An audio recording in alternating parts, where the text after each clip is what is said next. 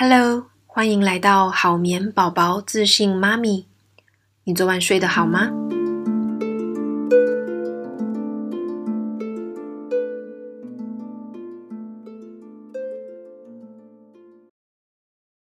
？Hello，大家最近还好吗？去年疫情刚开始的时候啊，呃，我跟很多人一样哦，我们都会有一种啊，希望病毒赶快消失啊，我可以重新回到过去生活的这种期盼哦。因为我们都觉得说，哦，好像呃，只要打了疫苗，或者是呃，只要可以把病毒围堵住哦，我们就可以再过以前这样子的日子。但是坦白说，我觉得走到现在哦。呃，尤其英国，我们 英国都是属于超前的，因为其实台湾现在目前的状况有点像是欧美去年的状况。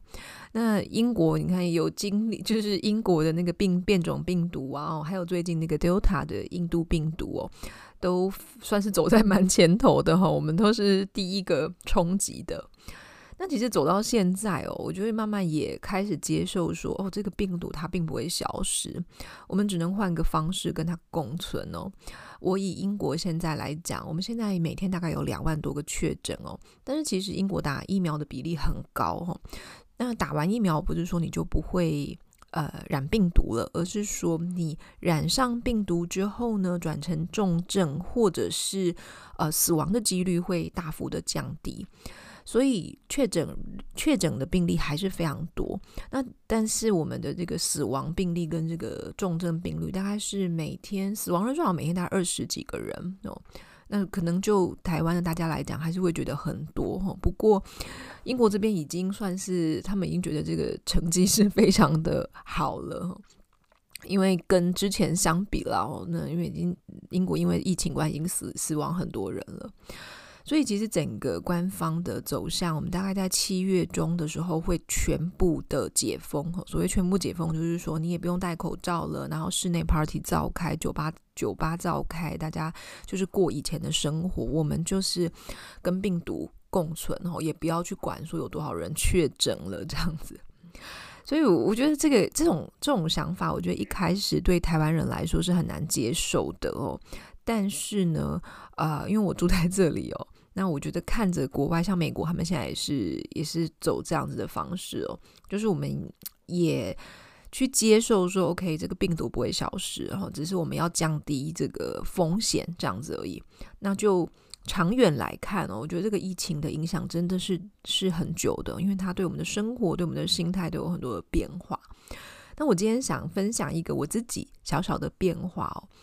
我觉得我以前是那种每天都要往外跑的人，就是我每天都很喜欢跟人家接触啊，因为我是一个呃很喜欢跟人家互动的人。但是这个疫情，当然我们就是减少人跟人之间的连接嘛，哦，所以我们都待在家里。诶，我也发现了另一个不一样的自己哦。那我觉得在切断跟其他人呃。物现实条现实生活这种连接之后，诶，我好像转而去追求一个我以前从来没有想过的，就是人跟自然的连接，就是人跟大自然的连接哦。比方来说，就我们这几周周末，只要天气许可啊，我们家几乎都是往大自然跑。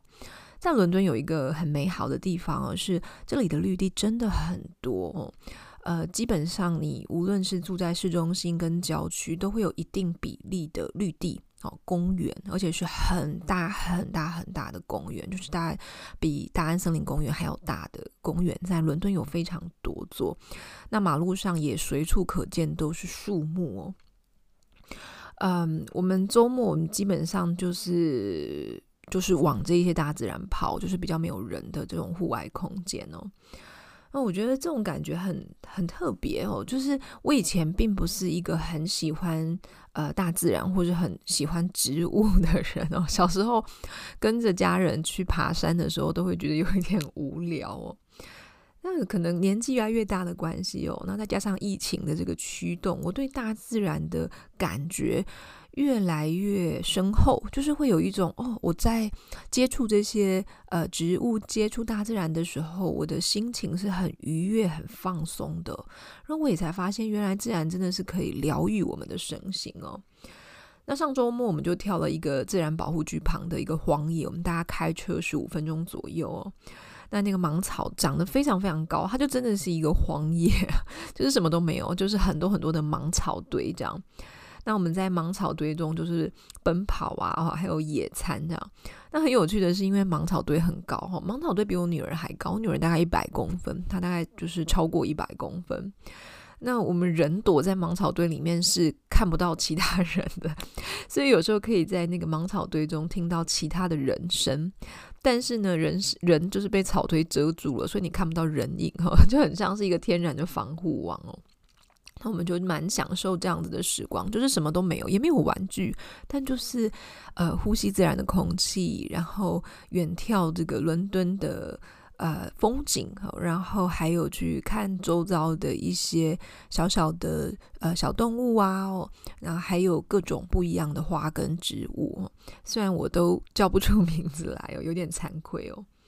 我们在回家的路上哦。呃，伦敦其实是一个非常非常难开车的地方，因为伦敦的马路很窄。我们在回家的路上就塞在一条很繁忙的道路上，因为那一条它其实是一个 High Street，就是一个商店街哦，它是一个主要道路。但即便主要道路也只有两线道，就是来回各一条这样子，两条路，所有的人都塞住了。那我在车塞车的时候，我就看了一下周遭，我就觉得哎，真的是很有趣哦。就是虽然来回只有两线道，但是其实马路旁边非常的宽敞，它有两大片的树树呃树道哦，就是树木的，那是树道比那个车道还宽哦。那还有这个很宽很宽的人行道，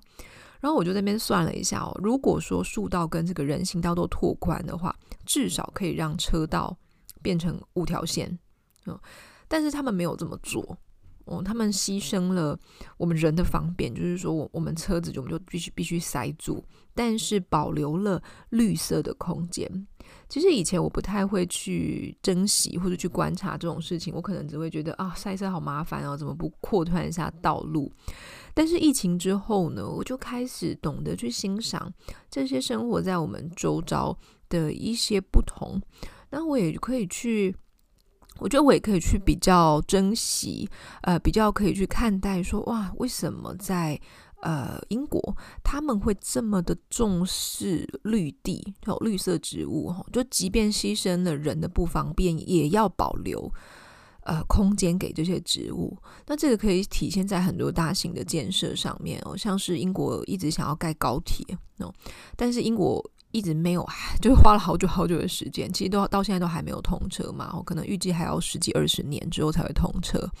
那原因是因为其实英国的人民还蛮排斥，呃，就是盖高铁这件事情的。他们觉得盖高铁，你就等于说你必须砍掉一些绿地哦，就是必须让一些绿地消失，然后你要留路给这个高铁行经的这个铁轨嘛。所以他们其实蛮多反弹声音的，他们。对于这种方便性，其实不像我们台湾人追求的这么多。我们都会觉得说，哦，一定要很方便，随时随地可以买到东西，然后，呃，一定要很快速，去哪里都要很快，然后这样子商业经济发展才会更呃更好。但我觉得在英国或者在欧洲，我觉得在这些的追求后面，他们考量的事情是很多的。嗯，那。我觉得这是不同的观点啦，也很难说，呃，哪一个好，哪一个坏。但是我觉得这个这这一两年，就是尤其这是疫情的发生哦，让我觉得说，诶，其实对呀，我们以前一直在去追求很多人或是在经济上面的进步，但是，嗯，当这个疫情一来的时候，到底什么是最重要的呢？哦，就是生命嘛，哦，还有我们这个身心灵的一些健康。那我们能不能去呃珍惜，或是我们能不能去建构一个相对比较舒服的环境？哈，当我们断了跟其他人之间的实体连接之后，那我们可能要去追求不一样的连接哦。那大自然哦，或者是我们自己自我内心的这种连接，就变得格外的重要。这是我最近的一个小小的心得，想要分享给大家。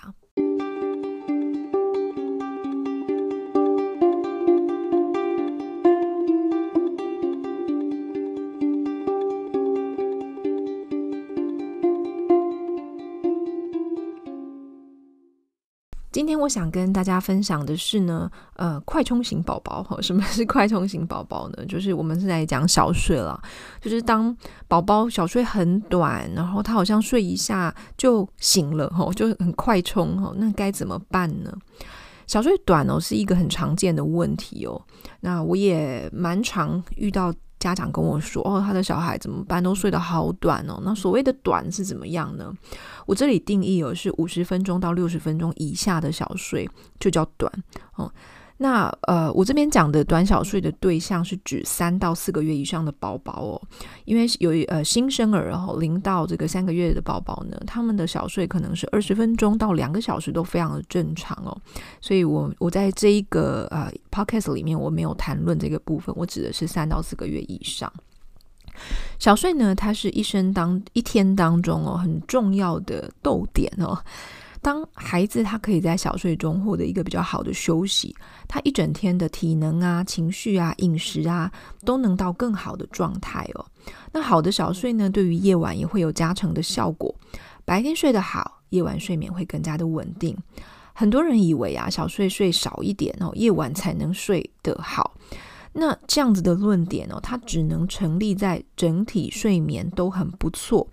或者是天生好睡的孩子身上哦，当孩子他已经累积了一个比较长期的睡眠债，白天睡不好的话，他只是让夜晚是雪上加霜哦。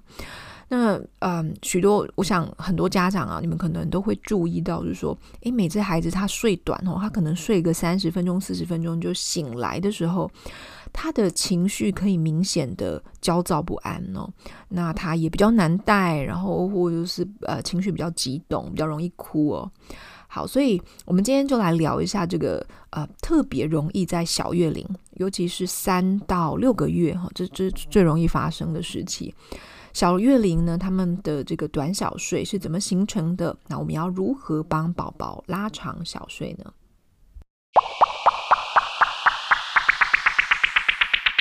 我把短小睡的原因哦，粗分成五点哦。那小睡短呢，它其实先天跟后天都有。呃，影响到有一些真的是天生短小睡的人，不过天生短小睡者哦，他呃是属于少数啦，所以我觉得我们先不要先入为主，把孩子贴上这个标签哦。那我们先朝这个后天的影响来这个切切入。那我来先分享第一个比较常见的原因哦。第一个呢，原因呢是无法衔接睡眠周期哦。那我们之前有提过，其实人的睡眠就是好几段的睡眠周期组成的。那大概在三到四个月左右，宝宝的睡眠模式它会改变哦，形成四阶段睡眠周期。所谓四阶段睡眠周期哦，它指的是它有第一阶段就是呃开始入睡的时候，第二阶段呢是慢慢的进入熟睡，然后第三阶段熟睡期，第四阶段在脱离熟睡期。OK，所以它整体来讲大概是呃三十四十分钟，那有些小孩会到五六十分钟，它会随着月龄，然后也会有个体上面的变化。那当他呃在三四个月的时候，宝宝的睡眠模式变成这个四阶段睡眠周期的时候，宝宝他在脱离第三阶段的熟睡期的时候，常常就是三十分钟，他会很容易醒过来哈。那这个醒过来，他可能是真的醒过来，就是睁开眼睛啊，或者是他眼睛闭起来，然后他发出一点声音或者有点躁动哦。那很多的新手爸妈就会在这个时候以为宝宝他不想睡了，然后就会把他抱出来。那久而久之哦，孩子的身体他也会适应，并且养成睡三十到四十分钟就醒来的习惯。所以，即便宝宝看起来他很有精神，但他其实甚至没有睡到一个完整四阶段的睡眠周期，他很快的就会疲惫，那他也会情绪上啊，或是身体上会显得比较这种焦躁不安哦。所以这个就是第一个原因哦，他没有办法去衔接下一个睡眠周期，哦，睡不到一个周期，哦，他就醒过来了。第二个原因呢是，呃，有一些爸妈可能会发现，诶，可是我的宝宝他在夜晚睡得比较好啊，他看起来夜晚会接觉，那他白天应该要会不是吗？哦，那第二个原因就是在谈这个，其实我们白天的睡眠压力比较小哦，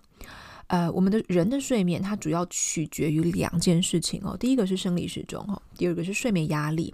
所谓的睡眠压力哦，就是坊间比较流行的这种抓呃宝宝清醒的时间，就是说他醒来呃时间越久，他的睡眠压力就会越长。但是呢，跟夜晚比起来，白天小睡的睡睡眠压力它相对比较小一点哦。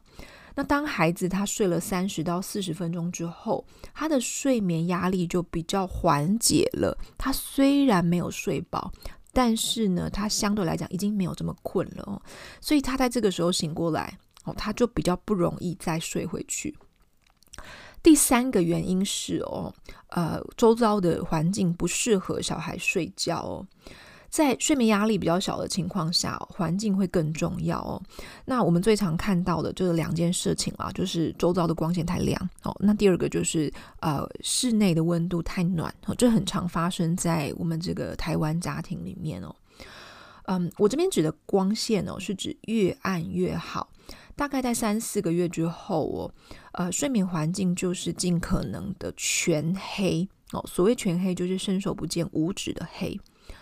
当睡眠环境有光线的时候，其实对身体来说，它是一个可以醒来的讯号哦。所以，呃，有一些小孩哦，他对环境特别敏感的话，他可能就是因为光线太亮了，他没有办法睡睡好哦，睡久。那第二个温度太热哦，只是嗯，午睡哈，尤其是午睡，就是中午那一段小睡哦，你会说会发现，哎，小孩子好像不好接觉哦。那原因就是因为。台湾中午其实很热嘛，我们室内温度比较高哦。那如果你又让小孩子穿的比较多的话哦，那他们睡觉就会很热啊，那很热很难睡，他就没有办法进入熟睡期哦。我们之前有提过这件事情，所以尽可能的要保持这个睡眠时间，它是比较凉爽的哦，尤其是午睡哦，因为午睡是重要的小睡。第四件事情哦，是过度疲劳。呃，刚刚我们有提到睡眠压力嘛，哦，那适度的睡眠压力它其实有助于睡眠哦，但是当睡眠压力太大的时候，哦，我们的身体反而会分泌对抗睡眠的激素，导致过度疲劳的状态。小月龄的宝宝他可能就会比较容易哭闹，那大月龄的宝宝呢，他的这个呈现的样子是很兴奋哦，就是好像很嗨，他呃。精神异常的好哦，但其实不是哦，就是过这是过度疲累的象征哦。所以如果入睡的时候，你的宝宝是处于这种状态，反而会比较容易在呃睡眠周期还没结束的时候，他就醒过来，激烈的哭闹。那他一激动，你接觉又更难了。OK，那第五个原因哦，是月龄小。我刚刚有提到说，宝宝的小睡哦，其实他大概到三到六个月左右，他是一个建构期哦，所以在这一段期间，他本来本来就会比较不稳定哦，就是比较容易有短小睡的状况。那其实对有一些小孩子来说，哦，他可能要等到七八个月哦，更久的时间，他短小睡的情况才会慢慢改善。坦白说，如果是这个原因的话哦，那我们就还是得等了哦，就是呃，因为因为他就是在发展的阶段嘛，我们就必须要耐一点耐心去等待小孩子呃好一点。但是当然了，我觉得我前面四个的讲的原因，你们必须要先排除哈，我们再来做这个等待会比较有意义。那其他还有一些像是大动作发展啊，或者长牙、转换期的一些短期的因素呢，我们今天就不特别拿出来讨论哦。我讲的是一些比较通则的因素。好，那我们来谈，接下来我们来谈呃短小睡的对策。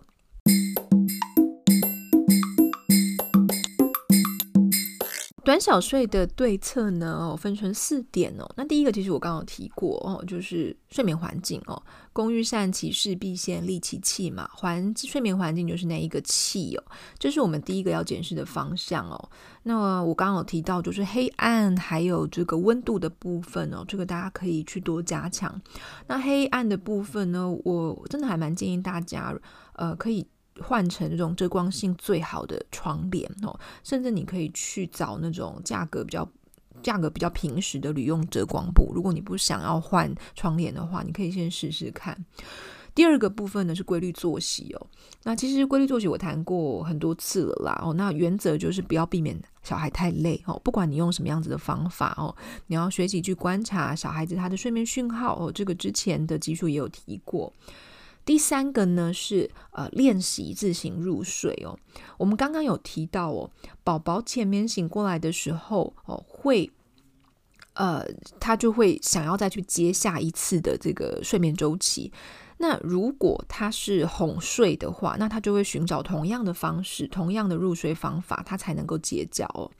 所以自行入睡呢，是宝宝可以接觉的基础技能，它是基础技能，接觉是进阶技能哦。所以呢，如果说孩子因为哦我刚刚讲的这几个种种的原因，小睡短，他醒过来。但是呢，他如果可以自行入睡的话，他有比较高的几率可以自行成功接觉。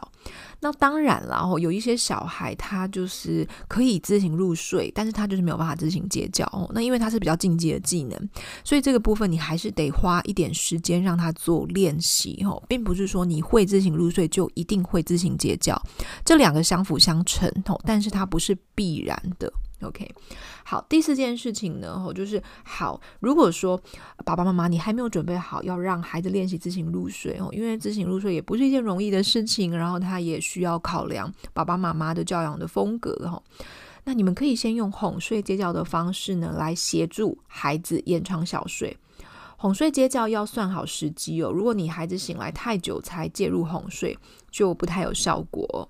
所以就长远的健康睡眠来看，练习自行入睡还是比较根本的方法。那嗯，小睡其实它相较于长睡是比较难改善的睡眠问题了。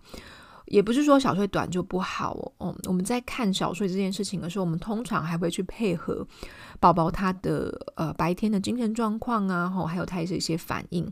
如果你的宝宝小睡短，但是夜晚睡得很好，白天精神也不错的话，哦，你就不需要太担心。我们看睡眠是整体来看哦，不需要每段小睡或是每一段睡眠都睡得很完美才叫做好。在我们一天当中哦，有一些小睡短是没有关系的，不是每一段都长才好。有时候你小睡睡太多，也会造成夜晚睡得不好哦。OK，所以大家不要有这种呃每一段小睡都要睡得又长又好的这种压力哦。我们看的呢是多数时间睡得好，这样就非常非常棒了。这是我们今天分享的短小睡的的内容，希望大家会喜欢。节目的最后呢，我想邀请大家哦来订阅我们好眠宝宝的免费电子报。那其实我是一个很喜欢用文字来沟通的人哦，因为我很喜欢阅读，然后我也很喜欢写。不过，嗯、在粉砖啊或者是网站的文章里面，难免都会比较正式一点点哦，会思考的比较多。那电子报呢，我觉得有一点像是以前我们小时候。啊，如果你是跟我差不多年纪的话，我们那时候都还有手写信哦，就很像那种同学之间或者朋友之间啊，有时候一些比较私密啊，或者是比较内心的话，我们会写在里面。那电子报对我来说就是一个这样子的管道哦。那我会在电子报里面去跟你分享我可能在英国育儿看到的一些文化啊，或者是一些当天的一些心情，那或者是一些比较呃个案的。分享哦，那如果你对这样的内容有兴趣的话呢，非常欢迎你点选我们这一次的简介栏，那里面有一个电子报的这个注册，那你只要填写你的 email，那之后就会收到我的信啦。好眠师 Peggy 是美国家庭睡眠学会第一个认证的台湾婴幼儿睡眠顾问，我的专长是改善婴幼儿睡眠问题，帮助你的家庭建立稳定且健康的睡眠习惯。我会在这个节目跟你分享让孩子好睡的方法，也会跟你聊聊女性成长、创业的经验谈。欢迎订阅节目或是帮节目评分，让我们有更多的资源来制作对你有帮助的内容。